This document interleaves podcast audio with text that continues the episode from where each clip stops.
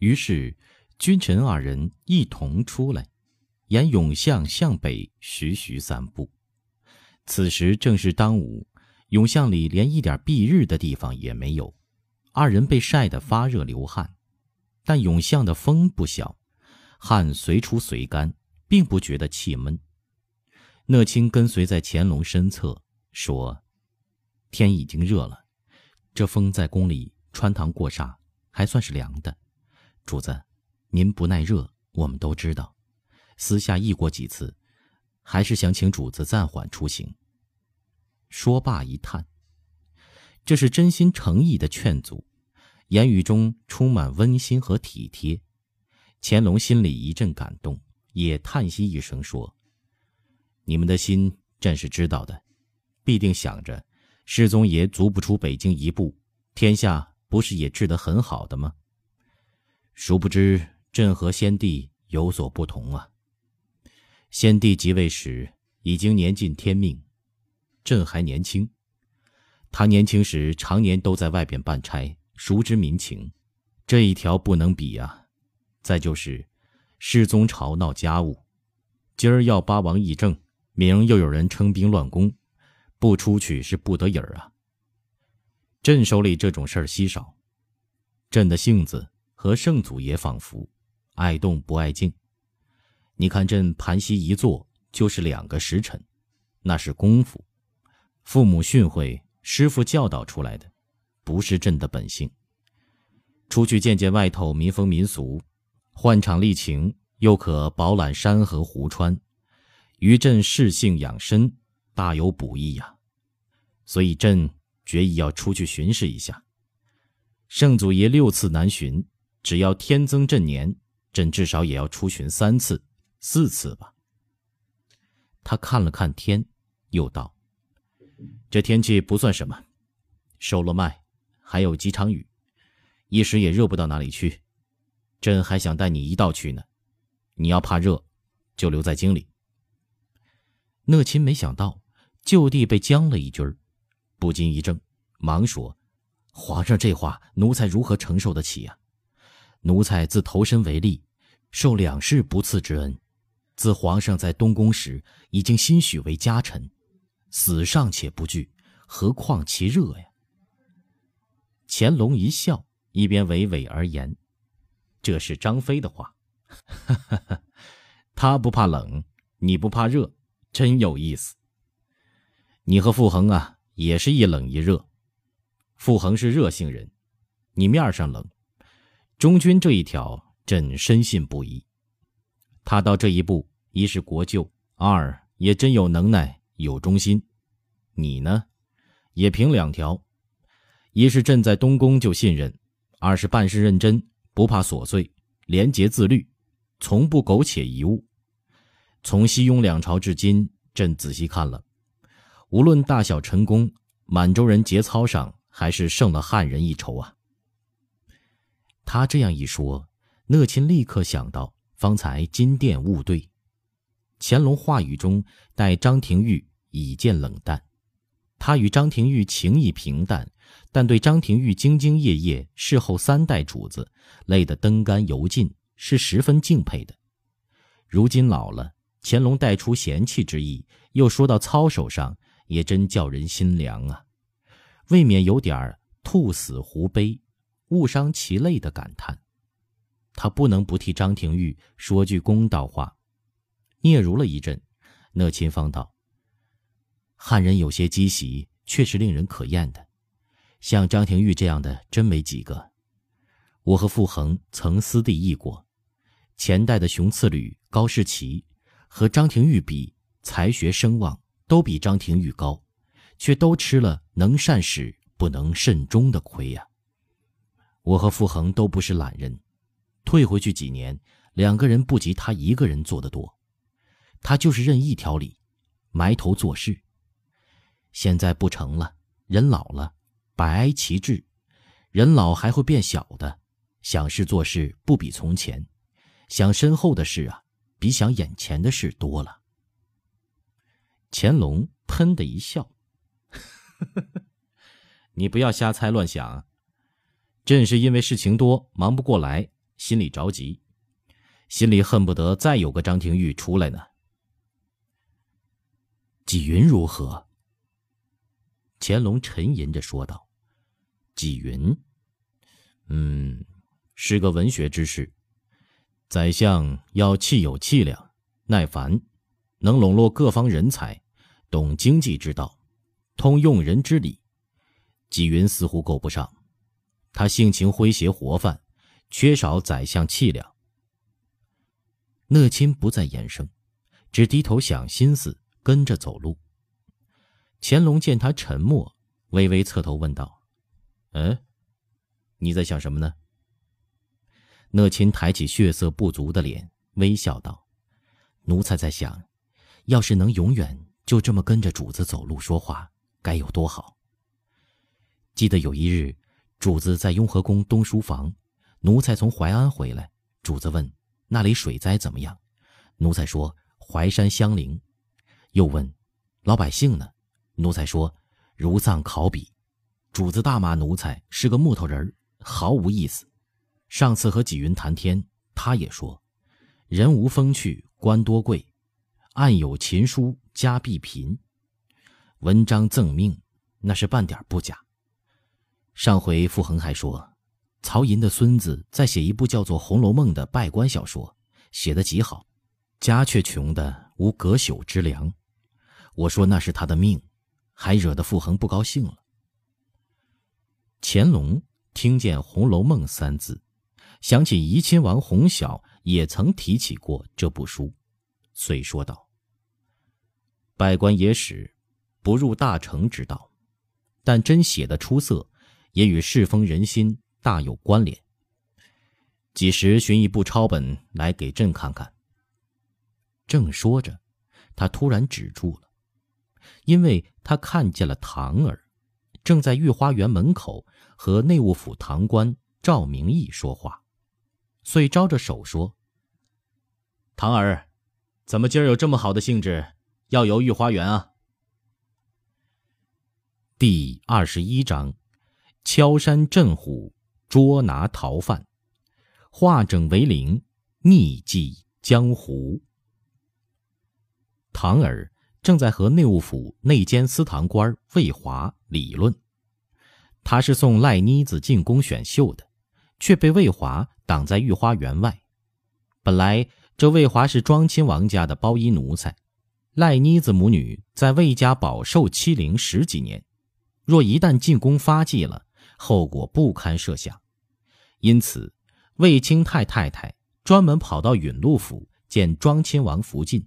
说皇室在府时许多不是，又说他们被撵出去这些年过的是神女生涯。如今不知怎的巴结了六爷，要送他们入宫。小狐妹子要真带个肚子，万岁爷会落个什么好名声呢？如此这般说了许多女人见识，惹得庄亲王福晋心里光火，吩咐内务府，秀女已经足额。无论是谁，一概不再选进。因此，魏华在这里挡住了唐儿，口气虽然和蔼，门却封得死死的。六奶奶明鉴，皇家事事都有制度，实在是足额了，奴才做不得主啊。庄王爷说，皇上有旨意，今年选秀是不得已儿，宁可名额不足，断不可再增了。奴才这是奉王命办差呀。奶奶只要和十六王爷说好。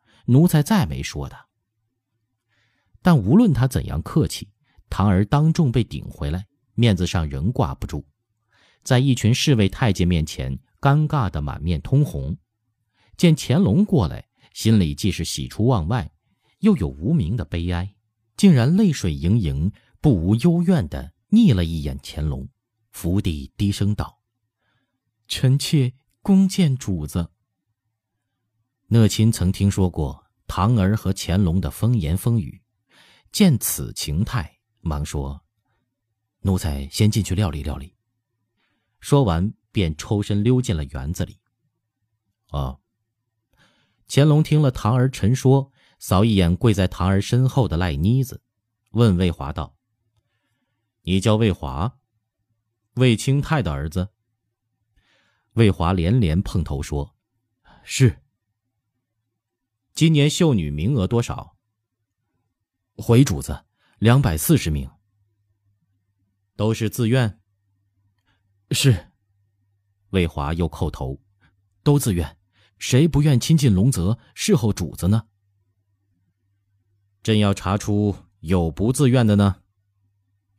乾隆喷的一笑说：“哼，你这傻才，忒把朕看得事事不通了。这些秀女都是旗下簪缨之族的娇姑娘，哪个在家不是养尊处优，不是规矩管着？谁肯把女儿送宫里当使唤丫头？前天朕去老佛爷那儿请安，有几个命妇。”还正求老佛爷免征他们的独生女儿呢。他还想训斥，见魏华吓得面如土色，遂安慰道：“不过，你说的都自愿，也是应说的话，所以朕不罪你。送着孩子进去，待选后确实家中离不开的，减退出去一名就是了。”魏华诺诺连声，擦着满头大汗，磕头起去。唐儿自觉脸面正足了，满意的抿嘴一笑，抬眼，正和乾隆四目相对，羞得又低下了头。乾隆见他要辞，心里不无依恋，像忽然想起什么事儿，说道：“唐儿，跟朕来，朕问你几件事。”唐儿下意识的左右顾盼了一下，跟着乾隆进了园子。在一株老桂树荫下站定，娇嗔道：“这么多人，皇上又不怕闲话了？什么事儿呢？怕什么？人多才光明正大呢。有人问，就说朕问你给娘娘许的什么愿，要还不起，从内廷里赏出来。”唐儿一想，这的确是摆得上桌面的事，红着脸要啐，又止住了。提着袍脚跪下，两个人自傅恒进军机处，再也没有单独相处过。此刻天青云淡，老树婆娑，一对分手的恋人一立一跪，脉脉含情，心中都有千言万语，却一时不知从何说起。良久，乾隆才说：“你气色还好。”这是托皇上的福气。康儿呢？身子骨结实吗？结实。说起福康安，唐儿眼中闪着喜悦的光，又怕别人看出来，抑制着兴奋的心情，却止不住絮絮叨叨的说起来。皇上赏的长命金锁，娘娘赏的镯子都戴上了，两只小手又白又绵的。小胳膊像藕节似的，两只小眼睛黑豆似的，虎灵灵的，爱煞个人。已经在观音菩萨跟前儿记了名，我还请西藏密宗活佛给孩子推了格，也是位极人臣的大造化命。我怕他出痘，听人说蒙古人能点痘，一横心就点了。孩子发热整整七天，我吓得抱着一步不离，心想。他要有个三长两短，我也不活了。他眼中闪着骄傲的光。我抱着他到观音庙里受祭，旁边的闲人看了他，说他是个小哪吒，还有人说是菩萨跟前的金童。上回高恒家媳妇见了，像了像，说跟。他突然意识到说失了口。高恒夫人说福康安长得像皇上。这怎么能说出来呢？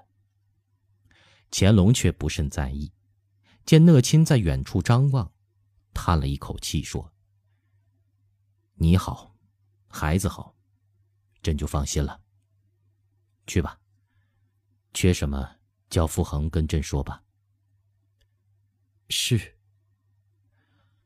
唐儿用极低的声音向乾隆扶了一扶：“皇上也要多保重。”这时，便听远处高大庸扯着嗓门吆喝：“老佛爷驾到！”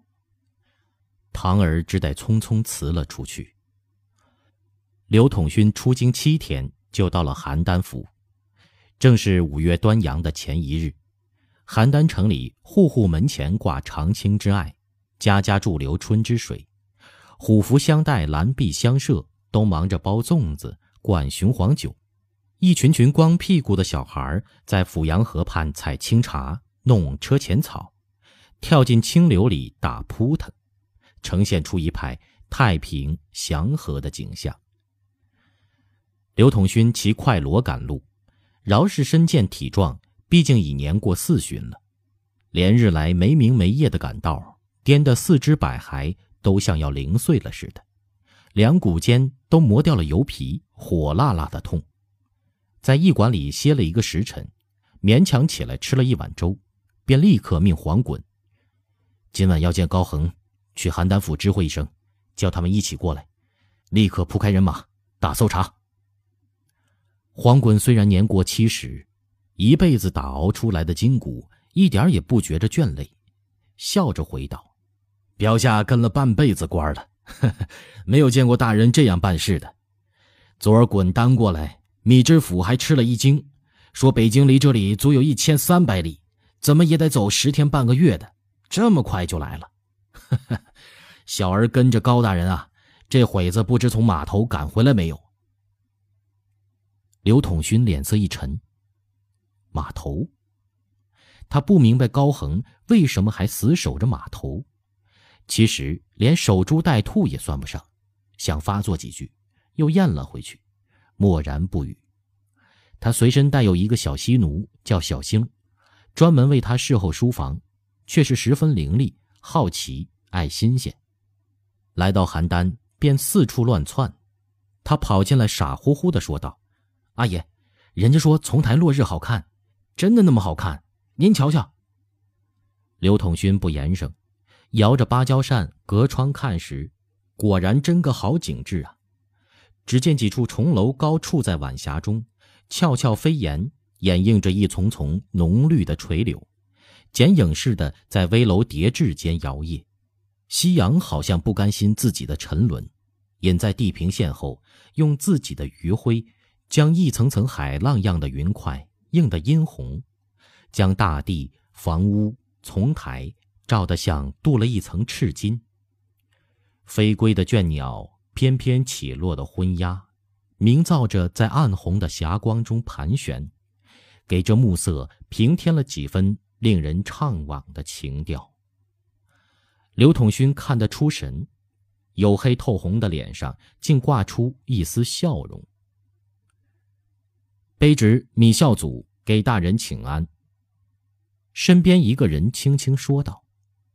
刘统勋怔了一下，这才意识到。邯郸知府来了，转过脸打量米孝祖，只见他穿着八蟒五爪袍子，外头套着的是白藓补服，浸湿了几道汗渍，官帽檐下满头是汗，浓眉下一双淤泡眼，唇上留着一道一字形的髭须，倒也显得精干利落。他正给自己打签递手本，刘统勋笑了一下，虚抬抬手说。老兄手本不用递了，我久仰你大名了。怎么这些糟心事儿都赶上你了呢？说着，便命入座上茶。米孝祖叹了一声，刘统勋说的不为无因。乾隆二年，他在陕州县令任上视察监狱时，被囚犯扣做人质，这本是前任官失察的责任，他却因此得了个奉职粗疏的考语。停俸一年，好容易在京里、省里营运，到米脂县又当知县，因调剂军粮有功，升任邯郸知府，却又遇上境内出这样的盗案，即便破了案，也要落个失察的罪名。刘统勋如是说，他只好自认倒霉，在椅上一欠身说：“昨日已经派人请高转运使了，这条道难走一点。”刘统勋点点头，当即切入正题，问：“案子出来四十多天了，现在有没有头绪啊？先说说看，我好心中有数。”米孝祖笑道：“大人来了就好了。案发后，高大人来邯郸一次就回了码头，以后一直没有过来。他在码头捉了一批涉案人，我呢在全境也逮了不少可疑人，还没有会同审案。那你们都干些什么？刘统勋不见高恒来，已经心中不快。听米孝祖这一说，顿时气不打一处来，按捺了又按捺，尽量用平缓的声气说道：“这么大案子，开国以来也不曾有过，圣上气得夜不能眠，你们一味在这里磨蹭。再说，一个案子两头破，你们各干各的，这也叫闻所未闻。难道皇上不派我来，竟就不准备破案了不成？”正说话间，便听院外马蹄声嘚嘚，一成和来人在寒暄请安。米孝祖忙道：“高大人来了。”想站起身来迎接，看刘统勋稳坐不动，脸色铁青，他也没敢动。